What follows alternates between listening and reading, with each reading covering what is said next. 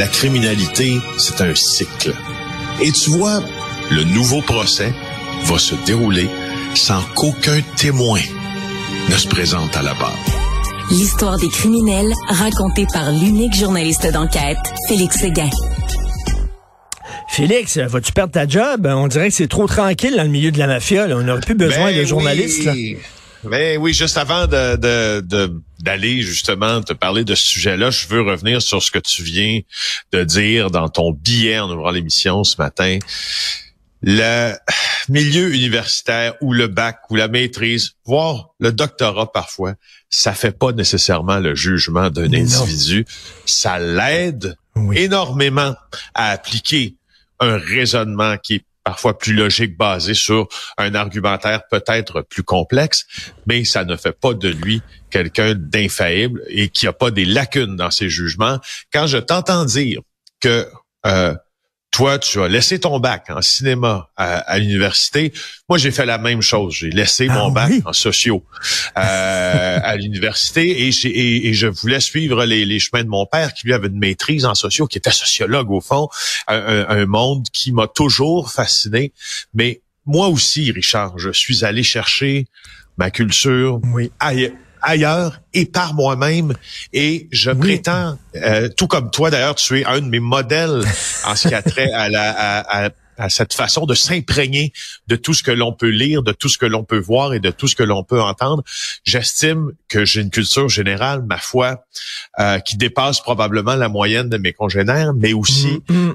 qui me fait plaisir d'aller chercher la culture, le savoir Mais- que l'on va chercher. C'est, c'est pour moi ma vie tourne autour du savoir que je vais chercher et de la diffusion ensuite de savoir. Écoute, Félix, je suis content que tu, tu parles de ça parce qu'on est, on est fiers hein, quand euh, c'est cette culture-là, on se l'est donnée à soi-même. C'est un cadeau qu'on s'est donné.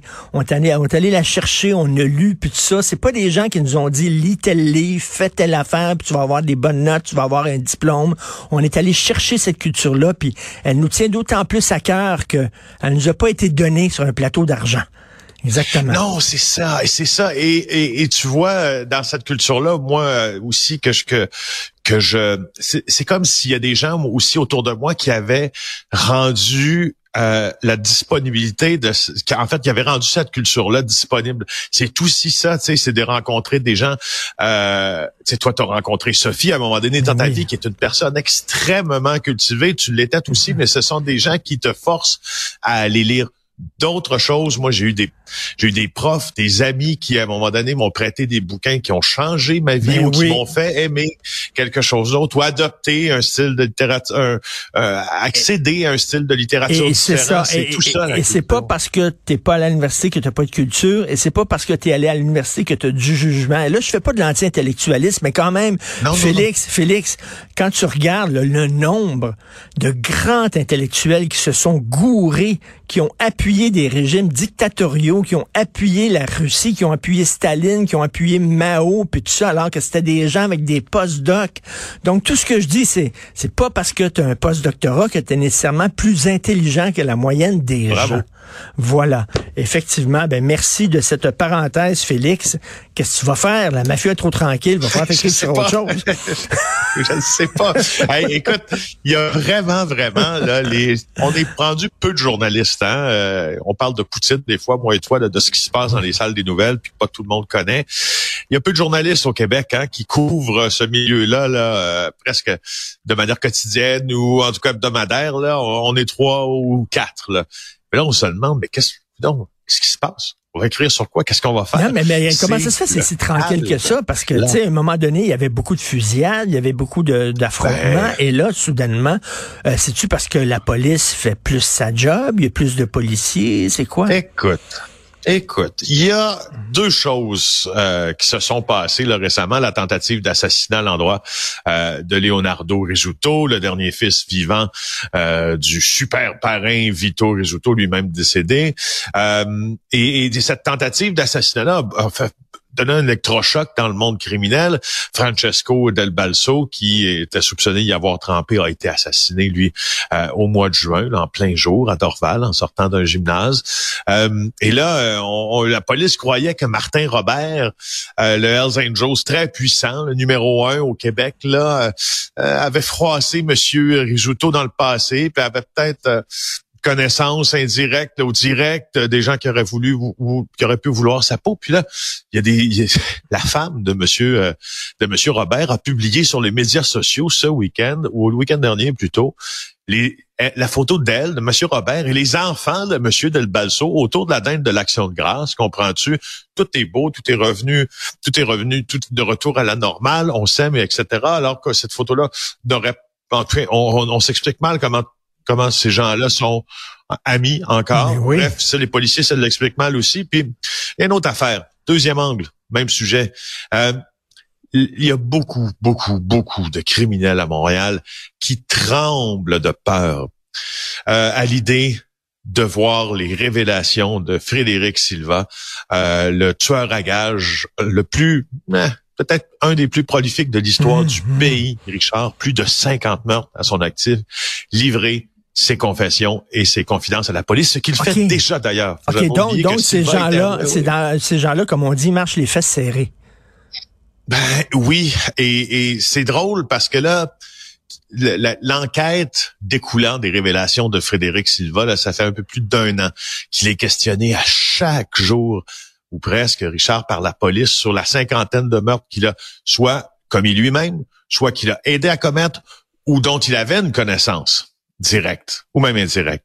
Euh, et, ça, ça risque de modifier le cours historique du crime organisé à Montréal parce que il a été lui le, il a été le bras armé de plusieurs mafiosi.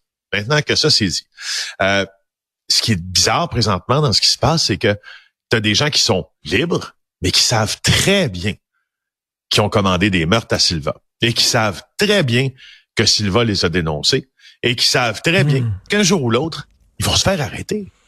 Mais là, eux sont dans cette... T'imagines? Eux vivent dans ce genre de monde-là un peu un peu bizarre. Vous bon, ben là, je vais me faire arrêter pour meurtre prémédité. Ça, c'est 25 ans, là, si je mentir. Si je réussis pas à attaquer la preuve qui sera déposée. D'un côté, tu as les policiers qui, eux autres, attendent que ces criminels-là fassent des erreurs. Parce que eux autres, les, les, les escouades, l'escouade spéciale qui travaille sur les révélations de Silva, un travail de corroboration mmh. colossal à faire. C'est une des plus grosses enquêtes criminelles, Richard, à ne pas avoir. C'est une des plus grosses enquêtes criminelles à avoir lieu présentement au Canada. Donc, donc, c'est-à-dire que les spots, hein, les projecteurs sont sur le milieu du crime organisé, fait qu'on se tient tranquille dans ce temps-là. Ben, on dirait que ça ressemble à ça. Bref, voilà. Écoute, écoute rapidement, euh, j'avoue que la vidéo montrant Ginette Renault au mariage de Balloon Charlebois et que tu vois que dans son dos, c'est clair et net, c'est écrit Hells Angels, puis elle chante à un pied de lui, elle pouvait pas dire je le savais pas où j'allais. Je savais pas pour qui je chantais. C'était assez clair. Regarde, moi, Richard, là, on, euh, nommons les choses, disons-les, puis euh, moi, je, de très bonnes sources, euh, à plusieurs reprises. Ginette Renault savait exactement pour qui elle chantait. Elle savait exactement combien était payé pour chanter, puis c'était pas un petit prix. Elle savait aussi exactement qui était Maurice Boucher et elle n'avait aucune honte ni gêne. Elle avait même du plaisir à le faire. Et ce qu'elle a dit à l'époque pour se défendre, c'était pas vrai. Voilà. Écoute, je, euh, je, l'ai entendu sur de l'écoute électronique. Ça te donne une idée. OK, Alors, OK, OK. Donc, moi, je trouvais ça extrêmement gênant de voir ça. Mais c'est pas la première. Le milieu artistique euh, aux États-Unis, entre autres, est très, très euh, près, des fois, un peu trop complaisant envers la mafia et le crime. Merci beaucoup, Félix. À demain. Bonne journée. Salut.